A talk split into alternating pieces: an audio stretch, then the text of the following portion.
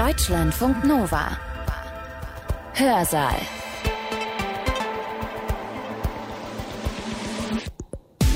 Herzlich willkommen. Schön, dass ihr da seid. Ich bin Sibylle Salewski. Bei uns geht es heute um BWL, also um Betriebswirtschaftslehre, um Geld, ums Geschäft und ganz besonders um Unternehmen. Was macht die Existenzberechtigung von Unternehmen aus? Ein Unternehmen darf die Natur nur insoweit belasten, dass die Lebensgrundlagen kommender Generationen nicht vernichtet werden. Wenn es dann immer mal wieder so schön heißt, Nachhaltigkeit rechnet sich betriebswirtschaftlich nicht, das ist kein Business Case. Aber genau dieser Satz, meine Damen und Herren, dieser Satz ist viel zu kurz gesprungen. Denn die Frage darf ja nicht heißen, wie kann ich in der Welt von heute mein Geld verdienen?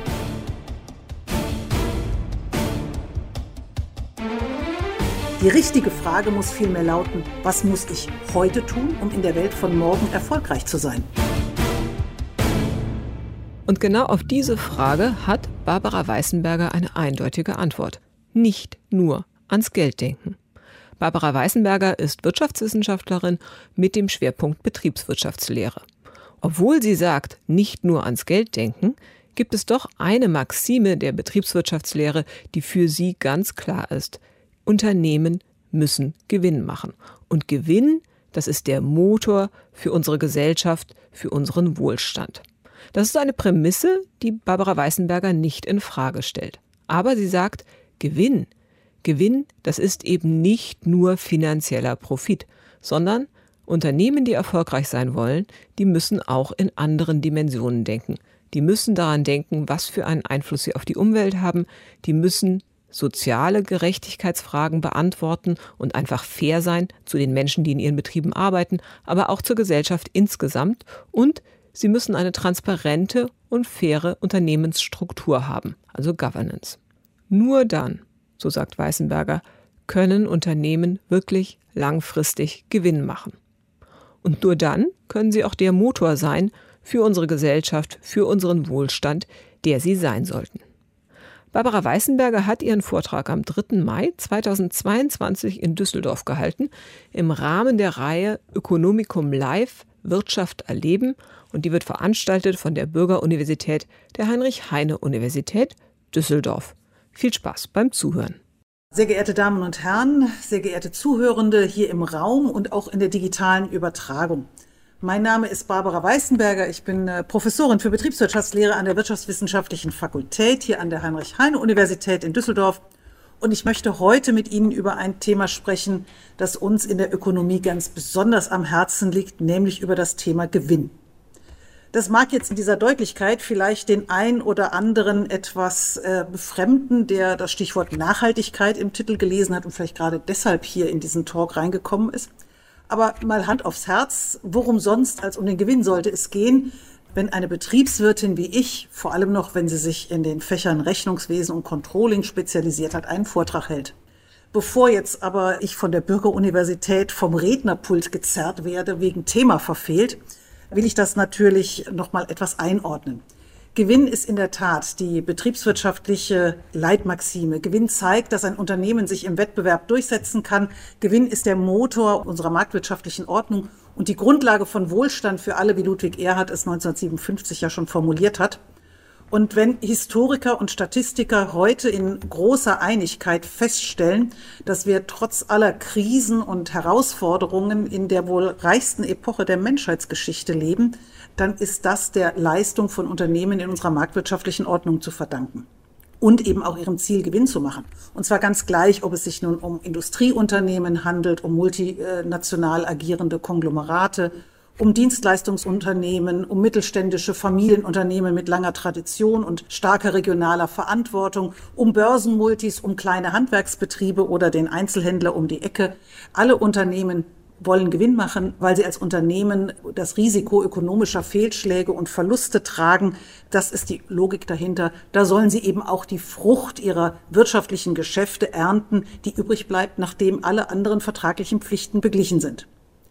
Und genau deshalb ist es eigentlich auch die herausragende Forschungsfrage der Betriebswirtschaftslehre. Was müssen Unternehmen tun, um in diesem Sinne erfolgreich zu sein, also um Gewinn zu erwirtschaften? Und als Wissenschaftlerin kann ich Ihnen zuallererst mal sagen, wie es überhaupt nicht funktioniert. Es geht nämlich schief, wenn sich Unternehmen in ihren Geschäftsentscheidungen ausschließlich auf den finanziellen Gewinn, den ich als Profit bezeichnen möchte, konzentrieren. Denn Unternehmen, in denen Profit, also finanzieller Gewinn, die zentrale Leitlinie für die Geschäftsentscheidungen ist, schneiden auf Dauer wirtschaftlich schlecht ab und geraten in den allermeisten Fällen irgendwann in Schwierigkeiten. Und das ist keine These, sondern eine inzwischen in der empirischen Forschung wirklich breit belegte Tatsache. Warum ist das so?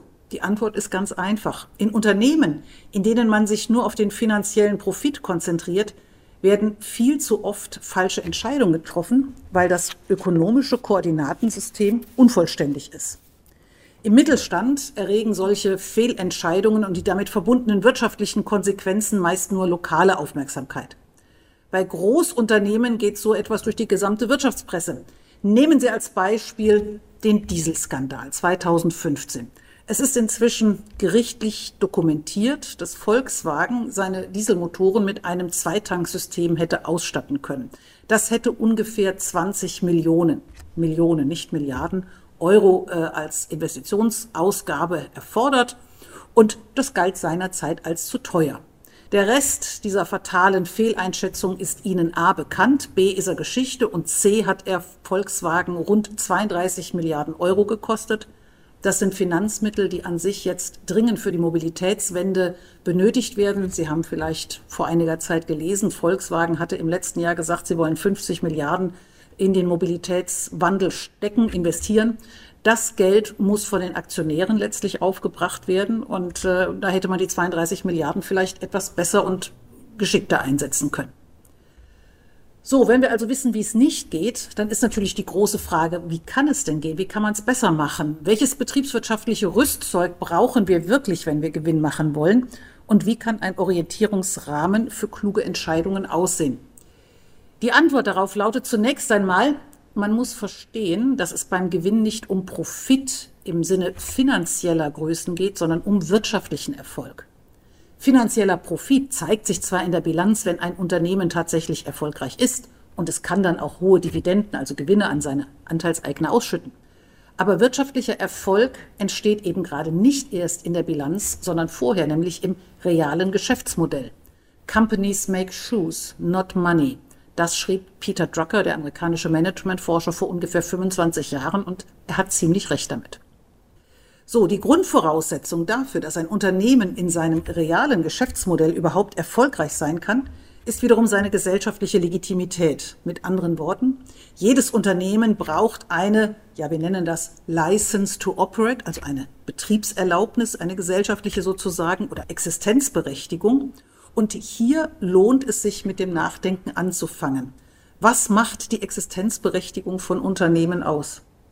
Hätten Sie diesen Vortrag vor 50 Jahren gehört, und nicht von mir, den hätte ich damals nämlich noch nicht gehalten, sondern von Wirtschaftsnobelpreisträger Milton Friedman, dann wäre erstens dieser Raum vermutlich etwas voller gewesen und er hätte eine ganz einfache Antwort gegeben, finanzieller Profit bei Einhaltung aller Gesetze. Darauf kommt es an.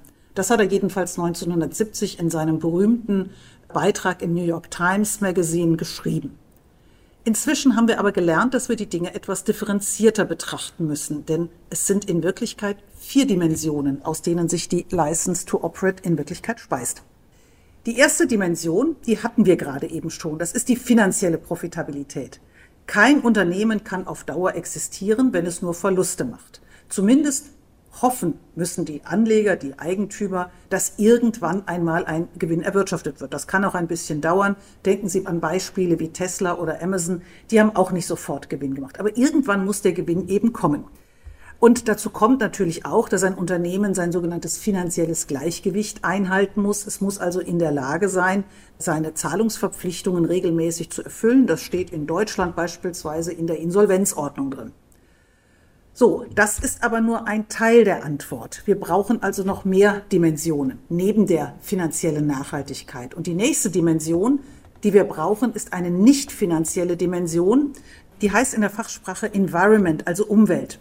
Und das bezieht sich auf den nachhaltigen Umgang eines Unternehmens mit seiner natürlichen Umwelt, also mit allen ökologischen Ressourcen, die bei der Herstellung und dem späteren Gebrauch oder Verbrauch seiner Produkte letztlich äh, verzehrt werden. Also kurz gesagt, ein Unternehmen darf die Natur nur insoweit belasten, dass die Lebensgrundlagen kommender Generationen nicht vernichtet werden. Dieses Motto, keine Ausbeutung der Zukunft, sondern Erhalt der Zukunft in der Gegenwart, stammt einerseits natürlich aus dem bekannten Brundtland-Report der Vereinten Nationen in 1987, aber in Wirklichkeit ist der Begriff schon viel älter und populär gemacht hat ihn der sächsische Bergrat Hans Karl von Karlowitz der über Nachhaltigkeit in den Bergen, in Wäldern des Erzgebirges geschrieben hat. Denn dort gab es schon Übernutzung, es gab verkarstete Berghänge, so ähnlich wie wir das übrigens in Italien, in den, in den Apenninen kennen, in denen die Römer ja äh, viel zu viel Holz geschlagen haben, um ihre Schiffsflotten und, und Städte zu bauen und wo wir heute eine ökologische Katastrophe haben. Hans-Karl von Karlowitz hat dort eben über Nachhaltigkeit geschrieben und dieses Konzept ist aufgegriffen worden, wie gesagt, im Jahre 1713 und das ist ungefähr 60 Jahre vor Erfindung, äh, beziehungsweise genauer muss man sagen, Patentierung der Dampfmaschine von James Watt, was wir so als Stichtag für den Beginn der industriellen Revolution ansehen. Sie sehen also Nachhaltigkeit oder fehlende Nachhaltigkeit, das hat in Wirklichkeit nichts mit Industrieunternehmen zu tun. So, das ist, reicht aber nicht aus. Es gibt noch zwei weitere nicht finanzielle Dimensionen. Die nächste nicht finanzielle Dimension ist Society. Also es geht um Fairness im Umgang mit Menschen und zwar entlang der gesamten Wertschöpfungskette. Fairness gegenüber einzelnen Mitarbeitern, aber auch gegenüber der Gesellschaft als Ganzes. Das ist wichtig, denn Unternehmen sind, wenn sie einmal eine hinreichende Größe und auch wirtschaftliche Macht erreicht haben, in der Lage, andere einzelne Mitarbeiter beispielsweise oder die Gesellschaft insgesamt auszubeuten. Sie sind einfach stärker, möglicherweise sogar als Kommunen oder gar Staaten und können diese Macht, die sie haben, dann eben auch ausspielen, weil die andere Seite abhängig ist. Was wir unter sozialer Fairness verstehen, das verändert sich übrigens am Zeitablauf und das muss immer wieder neu ausgehandelt werden. Und es gibt natürlich auch viele Grenzfälle, können also uns jetzt lange darüber streiten, ob ein Recht auf Homeoffice zur sozialen Fairness gehört oder nicht. Aber trotzdem, es gibt eine ganze Menge Fälle, von denen man wirklich recht gut sagen kann, das ist sozial fair oder das ist eben nicht fair. Soziale Fairness fehlt beispielsweise, wenn arbeitsrechtliche Spielräume für niedrige Löhne und schlechte Arbeitsbedingungen ausgenutzt werden, wie beispielsweise in der asiatischen Textilindustrie oder wenn wir gar nicht so weit schauen wollen, sondern vor die eigene Haustür gucken, beispielsweise in manchen Betrieben der nordrhein-westfälischen Fleischverarbeitungsindustrie, wie die Skandale vor zwei Jahren ja gezeigt haben, oder auch aktuell in Plattformunternehmen wie Gorilla, Lieferando oder Amazon. Soziale Fairness fehlt auch, wenn Firmen wie Apple oder Starbucks sind also nicht nur die Digitalgiganten, zwar die Infrastruktur hochentwickelter Volkswirtschaften nutzen, um profitabel zu sein, finanziell profitabel, aber gleichzeitig geschickt Steuerzahlungen und damit ihren monetären Beitrag fast vollständig vermeiden. So, jetzt fehlt nur noch eine Dimension, in denen ein Geschäftsmodell überzeugen muss, und das ist die Governance also gute Steuerung und Überwachung der Unternehmensführung. Da fragt man sich oft im ersten Schritt, ja, warum wird denn das eigentlich gebraucht? Bei Governance geht es in Wirklichkeit im Sinne einer moralischen Disziplinierung des eigenen Verhaltens um die Tatsache, dass man ein Unternehmen in der Lage ist, das Vertrauen, das auf Märkten in marktlicher Interaktion immer notwendig ist, dieses Vertrauen eben auch zu erhalten.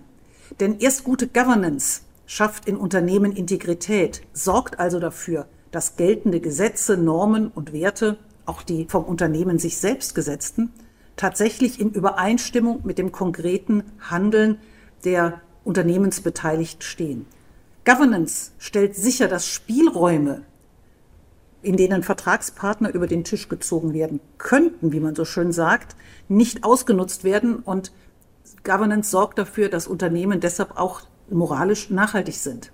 Also, wenn Sie beispielsweise ein bestimmtes Produkt kaufen, nehmen wir mal an, ein T-Shirt, und es ist Ihnen wichtig, dass das aus biologisch zertifizierter Baumwolle hergestellt ist, dann stellt Governance sicher, dass sich der Hersteller auch an dieses Versprechen hält, obwohl Sie im Zweifel bei dieser Vertrauenseigenschaft selber gar nicht prüfen können, ob das wahr ist oder ob das nicht eine ganz normale Baumwolle ist. Oder wenn Sie ein Bio-Ei kaufen und dafür viel Geld ausgeben, dann stellt gute Governance sicher, dass das wirklich auch ein Bio-Ei ist und nicht von einem unglücklichen Huhn aus einer Legebatterie stammt. Ein Gegenbeispiel, wo Governance nicht funktioniert hat, ist übrigens der angesprochene Dieselskandal. Hier war die moralische Nachhaltigkeit nicht gegeben. Und wir sehen an dem Beispiel des Dieselskandals auch, warum das so wichtig ist. Denn wir brauchen in unserer arbeitsteiligen Gesellschaft dringend Märkte. Und Märkte funktionieren nur, wenn die Vertragspartner Vertrauen haben, weil sie in Transaktionen nie alles hundertprozentig regeln können. Es gibt immer Spielräume, wie die eine Seite die andere ausnutzen kann. Und wenn sie misstrauen müssen, wenn sie davon ausgehen müssen, dass genau das passiert, dann werden sie unter Umständen auf die Transaktion verzichten. Sie werden den Markt nicht nutzen. Es entstehen sozusagen wirtschaftliche Ineffizienzen. Das hat schon der Nobelpreisträger George Akerlof 1970 mit seinem berühmten Beitrag Market of Lemons gezeigt. Eine Lemon, das ist im amerikanischen Slang ein Gebrauchtwagen. Und Akerlof modelliert eben, dass der Käufer und der Verkäufer, wenn es um Gebrauchtwagen geht, eben nicht zusammenkommen, wenn sie sich gegenseitig misstrauen, selbst wenn der Verkäufer das Geld dringend braucht und der Käufer dringend ein Auto braucht, weil eben jeder fürchtet, dass ihn der andere über den Tisch zieht. Halten wir also als Zwischenfazit fest, ein Unternehmen wird von der Gesellschaft dann akzeptiert, hat also eine License to Operate, wie wir es nennen, wenn es einerseits finanziell nachhaltig ist, andererseits aber auch nicht finanziell überzeugt, und zwar in den Dimensionen Environment, Society und Governance. Diese nicht finanziellen Dimensionen sind für die License to Operate genauso zwingend wie die finanzielle Profitabilität. So, wenn ein Unternehmen in einer oder mehrerer dieser drei nicht finanziellen Nachhaltigkeitsdimensionen systematisch und auf Dauer mehr nimmt, als es gibt, dann erodiert die License to Operate und gesellschaftliche Legitimität geht verloren. Weil beispielsweise für die Maximierung finanzieller Profite die Zerstörung von Lebensgrundlagen bewusst in Kauf genommen wird. Oder weil wirtschaftliche Macht zum Nachteil von Beschäftigten entlang der Lieferketten ausgenutzt wird. Oder weil das Vertrauen, ohne das eben Märkte überhaupt nicht funktionieren können, zu Lasten von Vertragspartnern und anderen Marktteilnehmern ausgebeutet wird. Eine solche Erosion der License to Operate, wie wir das nennen würden, kann sich über viele Jahre oder Jahrzehnte hinziehen, fast unmerklich im kurzen Moment. Das hat man beispielsweise in der Tabakindustrie gesehen. Es kann aber auch ganz schnell gehen. Erinnern Sie sich an das Jahr 2011 und die Reaktorkatastrophe in Fukushima.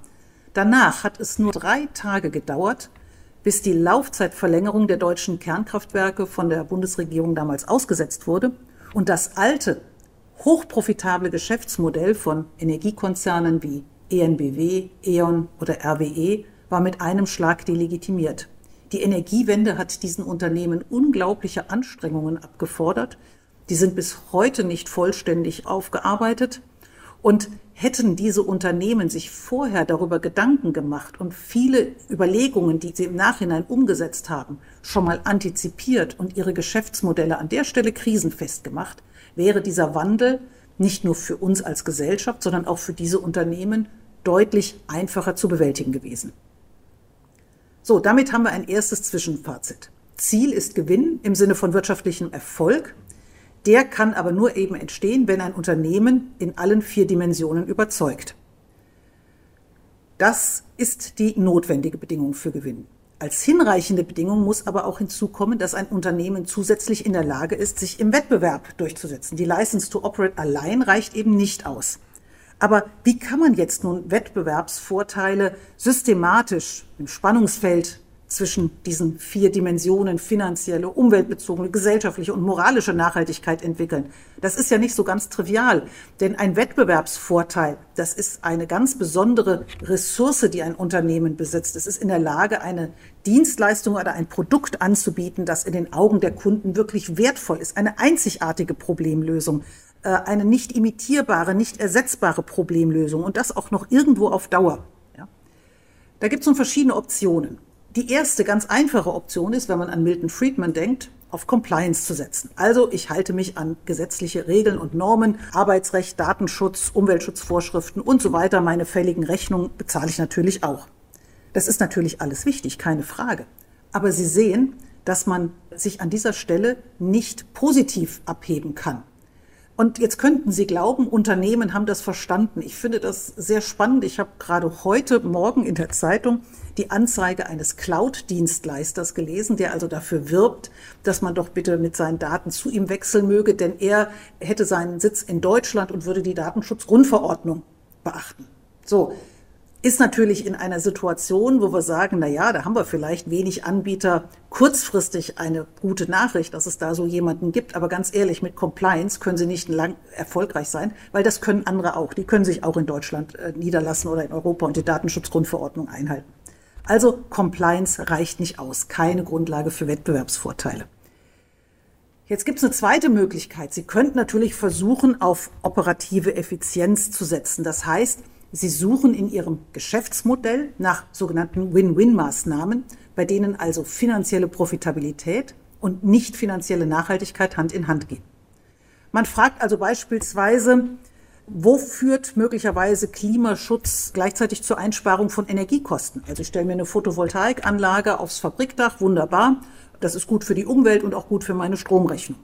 Oder ich führe ein flexibles Arbeitszeitmodell ein, weil ich mir genau ausgerechnet habe, dass die Kosten dieser Reorganisation niedriger sind als die Krankheitskosten, die meine Mitarbeiter haben. Oder weil meine Mitarbeiter dann zufriedener sind, weil ich geringere Wechselkosten habe, weil sie weniger Lohnforderungen stellen.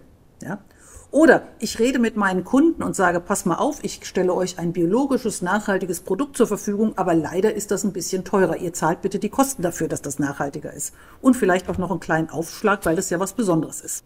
Solche Win-Win-Maßnahmen sind natürlich auf den ersten Blick ganz einfach durchzusetzen und zu finanzieren, denn ihre ökonomische Logik ist bestechend und liegt auf der Hand. Win-Win-Maßnahmen können ganz enorme Vorteile mit sich bringen und sie werden aus diesen Gründen als Low-Hanging Fruits, also als die niedrig hängenden Früchte der nachhaltigen Unternehmensführung bezeichnet. Und es ist natürlich fraglos sinnvoll, diese niedrig hängenden Früchte auch tatsächlich zu ernten. Das Problem ist, aus diesen niedrig hängenden Früchten heraus kann aber auch kein Wettbewerbsvorteil entstehen. Das Problem ist nämlich, wenn Sie das können, kann das Ihr Wettbewerber auch.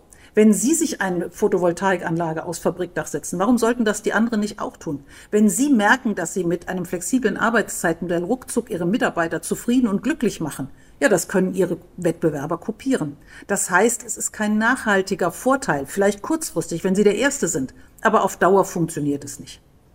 Sollten Sie diese low-hanging fruits, diese niedrig hängenden Früchte ignorieren? Natürlich nicht. Denn wenn es Ihre Wettbewerber machen und Sie nicht, dann haben Sie sogar einen Nachteil. Sie müssen aber noch mehr tun. Das ist sozusagen die Bottomline. Und da bleibt nur eine dritte Möglichkeit, nämlich das Setzen auf strategische Effektivität. Sie versuchen also sozusagen die hochhängenden Früchte zu ernten, die im Spannungsfeld von finanzieller Profitabilität und nicht finanzieller Nachhaltigkeit wachsen. Konkret heißt das, Sie müssen Projekte, die heute noch Win-Lose-Situationen sind, wo also eine der beiden Seiten sozusagen leidet, bei denen beispielsweise Nachhaltigkeit zu Lasten der Profitabilität geht und umgekehrt, zu künftigen Win-Win-Projekten transformieren. Das geht in der Regel nicht ohne wirklich eine fundamentale Veränderung ihres Geschäftsmodells im Ganzen oder zumindest im Teilen. Produkte und Dienstleistungen müssen dann wirklich radikal neu gedacht werden, genauso wie die Leistungsprozesse und die Infrastruktur, letztlich das komplette Ökosystem aller Netzwerkpartner, mit dem sie interagieren. Wir wissen aus der Innovationsforschung, dass eine solche fundamentale Transformation schwerfällt. Jeder strategische Neuanfang ist hochriskant und kostet zweitens eine Menge Geld, bevor Erfolge überhaupt sichtbar werden.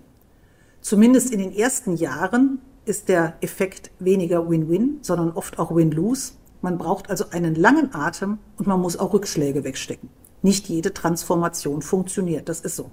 Bringt es beispielsweise etwas, wenn ein Bäckereiunternehmen in einen Ladepark für E-Autos neben seinen Filialen investiert, auch wenn jetzt erst jedes zwanzigste Auto ein Elektroauto ist und sich vielleicht langfristig doch eine andere Technologie, eine andere Antriebstechnologie durchsetzt? Kann es funktionieren, wenn ein Kunststoffhersteller Kreislaufwirtschaft mit dem Plastikrecycling von Schaumstoffmatratzen umsetzen will, wenn Recycling von Matratzen irgendwie noch heute überhaupt kein Thema für uns Konsumenten ist? Wie riskant ist es, wenn ein Anlagenbauer seine hochgeheimen Maschinendaten auf einer digitalen Plattform teilt? Ist es sinnvoll, dass ein Taschenhersteller in Köln, ja, aus Plastiktaschen, Plastikkranzen, ein smartes Bürogebäude mit ganz neuen Arbeitsumgebungen für New Work für alle Beschäftigten errichtet? Das hat eine Menge Geld gekostet. Oder wie sieht es aus mit flexiblen Arbeitszeitmodellen? Wenn plötzlich alle Mitarbeiter im Homeoffice arbeiten können, kann das auf Dauer funktionieren und nicht nur in der Pandemie. Das sind alles Beispiele aus aktuell laufenden Transformationsprozessen in Unternehmen und alles Beispiele, bei denen man jetzt noch nicht so genau weiß, ob sie am Ende funktionieren. Und das ist genau damit gemeint, wenn es dann immer mal wieder so schön heißt, Nachhaltigkeit rechnet sich betriebswirtschaftlich nicht, das ist kein Business Case. Aber genau dieser Satz meine Damen und Herren, dieser Satz ist viel zu kurz gesprungen. Denn die Frage darf ja nicht heißen, wie kann ich in der Welt von heute mein Geld verdienen? Denn erstens wissen erfolgreiche Unternehmen das schon und zweitens nützt es nichts auf Dauer. Die richtige Frage muss vielmehr lauten, was muss ich heute tun, um in der Welt von morgen erfolgreich zu sein? Das ist der strategische Business Case, den Unternehmen für nachhaltige Wettbewerbsvorteile entwickeln müssen und der nicht nur ihnen gut tut, sondern wenn sie sich in diesem Koordinatensystem in den vier Dimensionen, die wir gerade besprochen haben, bewegen, auch dem Planeten und der Gesellschaft. Ein ganz zentraler Hebel für die konkrete Entwicklung eines solchen strategischen Business Case liegt übrigens in dem riesigen Potenzial digitaler Technologien. Denn mit digitalen Technologien lassen sich eben genau viele Konflikte zwischen diesen Nachhaltigkeitsdimensionen einfacher als bisher auflösen. Das heißt, es müssen Antworten auf die konkrete Fragen gefunden werden, wie sich die Potenziale digitaler Technologien für mehr Nachhaltigkeit nutzen lassen. Und zwar eben nicht nur für schnelle Win-Win-Projekte, sondern tatsächlich auch für die strategische Transformation. Und dafür gibt es eine Menge von Ansatzpunkten und auch schon Erfolgsgeschichten. Im ersten Schritt kann man beispielsweise digitale Technologien dazu verwenden, das Produktportfolio zu erweitern und dringend notwendige Problemlösungen für ganz neue Kundengruppen möglich machen. Und das geht beileibe nicht nur in Großunternehmen. Ein wunderbares Beispiel, das ich im letzten Jahr kennengelernt habe, ist ein kleiner Augenoptiker. So klein ist er gar nicht, aber relativ gesehen das Sehzentrum Optik Schmitz in Dortmund, das in 2021 mit dem NRW Innovationspreis Handwerk ausgezeichnet wurde. Wofür haben Sie den Preis bekommen? Mit Hilfe von digitalen Technologien stellen Sie eine Spezialbrille Best Macula her die Menschen mit Netzhauterkrankungen erstmals zu besserem Sehen und damit zu gesellschaftlicher Teilhabe verhilft. Das ist für mich jedenfalls ein wunderbares Beispiel für den positiven Effekt gelebter digitaler Technologien oder auch für digitale Verantwortung, so wie wir es in der Ökonomie bezeichnen. Was kann man noch tun? Unternehmen können beispielsweise auch ihren Anlagebestand als Hebel für digitale Nachhaltigkeit nutzen. Wissen Sie, wie viel Potenzial einer Werkzeugmaschine bei einem Maschinenbauer im Durchschnitt tatsächlich genutzt wird, die Zahl ist erschreckend niedrig. 34 Prozent. Nur etwa ein Drittel der gesamten Möglichkeiten. Das hat im letzten Jahr eine Studie der RWTH Aachen gezeigt. Das ist, wie gesagt, wenig und aus Nachhaltigkeitsgesichtspunkten in jedem Fall ausbaufähig. Dafür brauchen wir aber digitale Technologien, digitale Plattformen, mit denen man sich vernetzen und die Kapazitätsnutzung besser teilen kann. Ganz ähnlich sieht es übrigens in der Logistik aus. Laut Kraftfahrzeugbundesamt ist heute immer noch jede dritte Lkw-Tour eine Leerfahrt. Mit digitalen Sharing-Plattformen und den entsprechenden Marktplätzen, die aber natürlich erstmal aufgebaut werden müssen, lassen sich viel bessere Auslastungsquoten und damit erhebliche Ressourceneinsparungen realisieren. Erste Erfolgsbeispiele dafür gibt es. In der Logistikszene ist das der Online-Spediteur Cargonex oder auch der Spediteur Schüttflix, speziell für Schüttgüter ein bisher total, für viele total uninteressantes Produkt, für das man eine digitale Lösung entwickelt hat, wie Sand und andere Schüttgüter genau auf die Baustellen gebracht werden und verteilt werden können, dass er optimal verteilt wird. Ein anderer Schuh, der im Mittelstand drückt, ist der Fachkräftemangel. Wie kann man den mit digitalen Technologien angehen? Ganz einfach mit Augmented Reality. Das heißt, Erfahrene Fachkräfte können auf diese Weise Qualifizierungslücken bei Beschäftigten, bei anderen Beschäftigten schließen. Das heißt, sie bekommen eine Datenbrille Und wenn Sie ein Problem haben, dann schaltet sich über die Datenbrille von einem anderen Standort ein Experte zu, der sozusagen erstens das sieht, was Sie sehen und Ihnen gleichzeitig über entsprechende digitale Tools Hilfestellung geben kann, beispielsweise einen Pfeil einblenden kann, greife hierhin, nutze diese Funktionalität, so musst du das Werkzeug führen und ähnliches, damit eben jemand, der die Problemlösung nicht beherrscht, unter Anleitung diese Problemlösung letztlich umsetzen kann. Und dann nehmen wir noch ein letztes Beispiel. Wenn Ihnen als Kunden Fairness in der Lieferkette wichtig ist, wie lässt sich die Fairness nachweisen? Stichwort biozertifiziertes T-Shirt mit entsprechender Baumwolle. Nun, das funktioniert beispielsweise über die Blockchain-Technologie. Und auch das wird genutzt, damit Sie wirklich als Kunde auch einen Nachweis darüber haben, was ist in den Produkten tatsächlich verarbeitet, die ich kaufe, die ich benutze.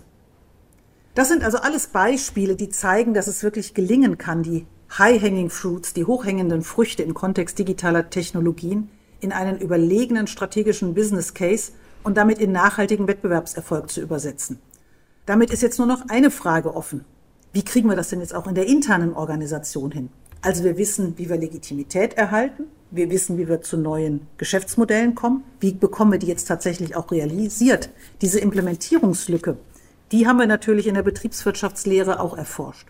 Und da gibt es einen ganz grundlegenden Punkt, der mit Abstand wichtigste Erfolgsfaktor, gerade bei digitalen Transformationsprojekten, sind die Mitarbeiterinnen und Mitarbeiter, die im Mittelpunkt stehen müssen. Denn der Grund, warum viele digitale Projekte scheitern, dafür kennen wir leider auch genügend Beispiele, ist das große Missverständnis, dass es bei der digitalen Transformation vor allem um Technologie geht. Das ist falsch. Es geht in Wirklichkeit und in erster Linie um Menschen, die die digitale Transformation aktiv mittragen und mitgestalten müssen und denen die digitale Technologie am Ende dienen muss. Wie kann es gelingen, die Mitarbeiterinnen und Mitarbeiter mitzunehmen? Nun, dafür brauchen wir einen geeigneten Steuerungsrahmen. Und auch den kennen wir, das ist ein Teil meiner Forschungsarbeit im Controlling. Ein solcher Steuerungsrahmen bedeutet, dass man den Beschäftigten erstens ganz klar die Richtung zeigt, in denen die Transformation gehen soll. Das bezeichnet man auch als Alignment oder Direction Setting. Dafür werden kraftvolle und visionäre Zukunftsbilder benötigt, Imaginationen, die begeistern und inspirieren, die sozusagen motivieren, einen neuen Weg zu suchen und das Ganze verbunden mit sogenannten Purpose Statements, die letztlich den Einsatz und die Nutzung digitaler Technologien und das neue Geschäftsmodell mit einem wahren Sinn füllen. Zweitens müssen die Beschäftigten motiviert sein, diesen Weg dann auch wirklich aktiv mitzugehen. Konkret bedeutet das beispielsweise, dass Sie gerade bei Digitalisierungsinitiativen erste kleinere Use Cases oder Showcases mit überschaubaren Projekten starten, dass man ganz schnell sieht, okay, das kann funktionieren, wir sehen es im Kleinen, wir sehen es an einem Teilaspekt. Das ist manchmal gar nicht spektakulär, aber diese kleinen ersten Erfolge, die machen Mut und man holt damit nicht nur die Mitarbeiter ins Boot und Mitarbeiterinnen, sondern es ist ein Proof of Concept, den man auch bei vielen anderen Stakeholdern braucht. Bei den Kunden, bei den Gesellschaftern und vielleicht auch bei der Bank des eigenen Vertrauens. Das funktioniert jetzt alles wiederum nur, wenn ein Unternehmen mit seiner Organisation auch agil wird. Agilität, das ist so ein schönes Modewort. Und viele verstehen darunter einfach unstrukturiert. Aber das ist falsch. Das ist ein ganz weit verbreitetes Missverständnis. Eine agile Organisation hat immer noch das traditionelle Organigramm und die Zuordnung von Verantwortlichkeiten. Das brauchen wir immer noch. Aber für eine strategische Transformation müssen Projektteams funktionsübergreifend immer wieder neu und dynamisch, also agil gebildet werden. Und an dieser Stelle wird das Organigramm, klassische Hierarchie, letztlich zum sogenannten Dynamogramm, in dem die Geschäftsleitung nicht mehr als der allwissende Taktgeber, sondern als Coach und Begleiter fungiert. Das heißt letztlich, sowas wie Umparken im Kopf ist notwendig, und zwar auf jeder Hierarchieebene. So, und als letztes gilt, Unternehmen müssen neben Richtung und Motivation auch Handlungsräume für ihre Mitarbeiter schaffen. Denn strategische Transformation kann nicht geleistet werden, wenn das Tagesgeschäft alle vorhandenen Kapazitäten auffrisst. Und zweitens, wenn Handlungsräume genutzt werden, können Dinge auch mal schiefgehen. Ja, es kann sein, dass Dinge nicht so funktionieren, wie man sich das vorgestellt hat. Dann brauchen wir eine Fehlerkultur. Und zwar keine personenzentrierte Fehlerkultur, die bei Misserfolgen den Sündenbock sucht und sagt, wer hat's verbockt, wer hat dafür gesorgt, dass das Projekt nicht funktioniert hat, sondern man braucht eine systemische Fehlerkultur, die fragt, aus welchen Gründen hat es einen Fehler gegeben und was können wir einfach tun, wie müssen wir uns besser organisieren, damit der Fehler in Zukunft nicht mehr auftritt.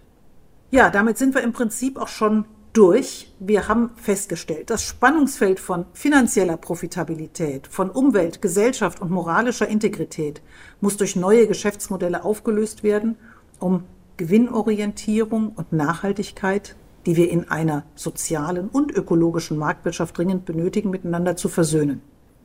Die digitale Transformation ist dafür ein strategischer Stellhebel, und zwar für den Business Case, der sich am Ende tatsächlich rechnet. Und umgesetzt werden kann er dann, wenn Unternehmen für ihre Mitarbeiterinnen und Mitarbeiter den notwendigen Führungsrahmen gestalten. In diesem Sinne danke ich Ihnen ganz herzlich für die Aufmerksamkeit und natürlich nicht nur hier im Raum, sondern auch allen auf den verschiedensten digitalen Plattformen, die dieses Angebot wahrnehmen und stehe natürlich für Ihre Fragen gerne zur Verfügung. Das war die Wirtschaftswissenschaftlerin Barbara Weißenberger über die Frage, ob sich Profit und Nachhaltigkeit vereinbaren lassen. Ihr Vortrag hatte den Titel More Than Profit, wie unternehmerische Gewinnorientierung und Nachhaltigkeit gemeinsam gedacht werden können. Sie hat diesen Vortrag am 3. Mai 2022 gehalten in Düsseldorf, und zwar im Rahmen der Reihe Ökonomikum Live Wirtschaft erleben der Bürgeruniversität der Heinrich-Heine-Universität Düsseldorf. Deutschlandfunk Nova. Hörsaal. Jeden Sonntag neu. Auf deutschlandfunknova.de und überall, wo es Podcasts gibt. Deine Podcasts.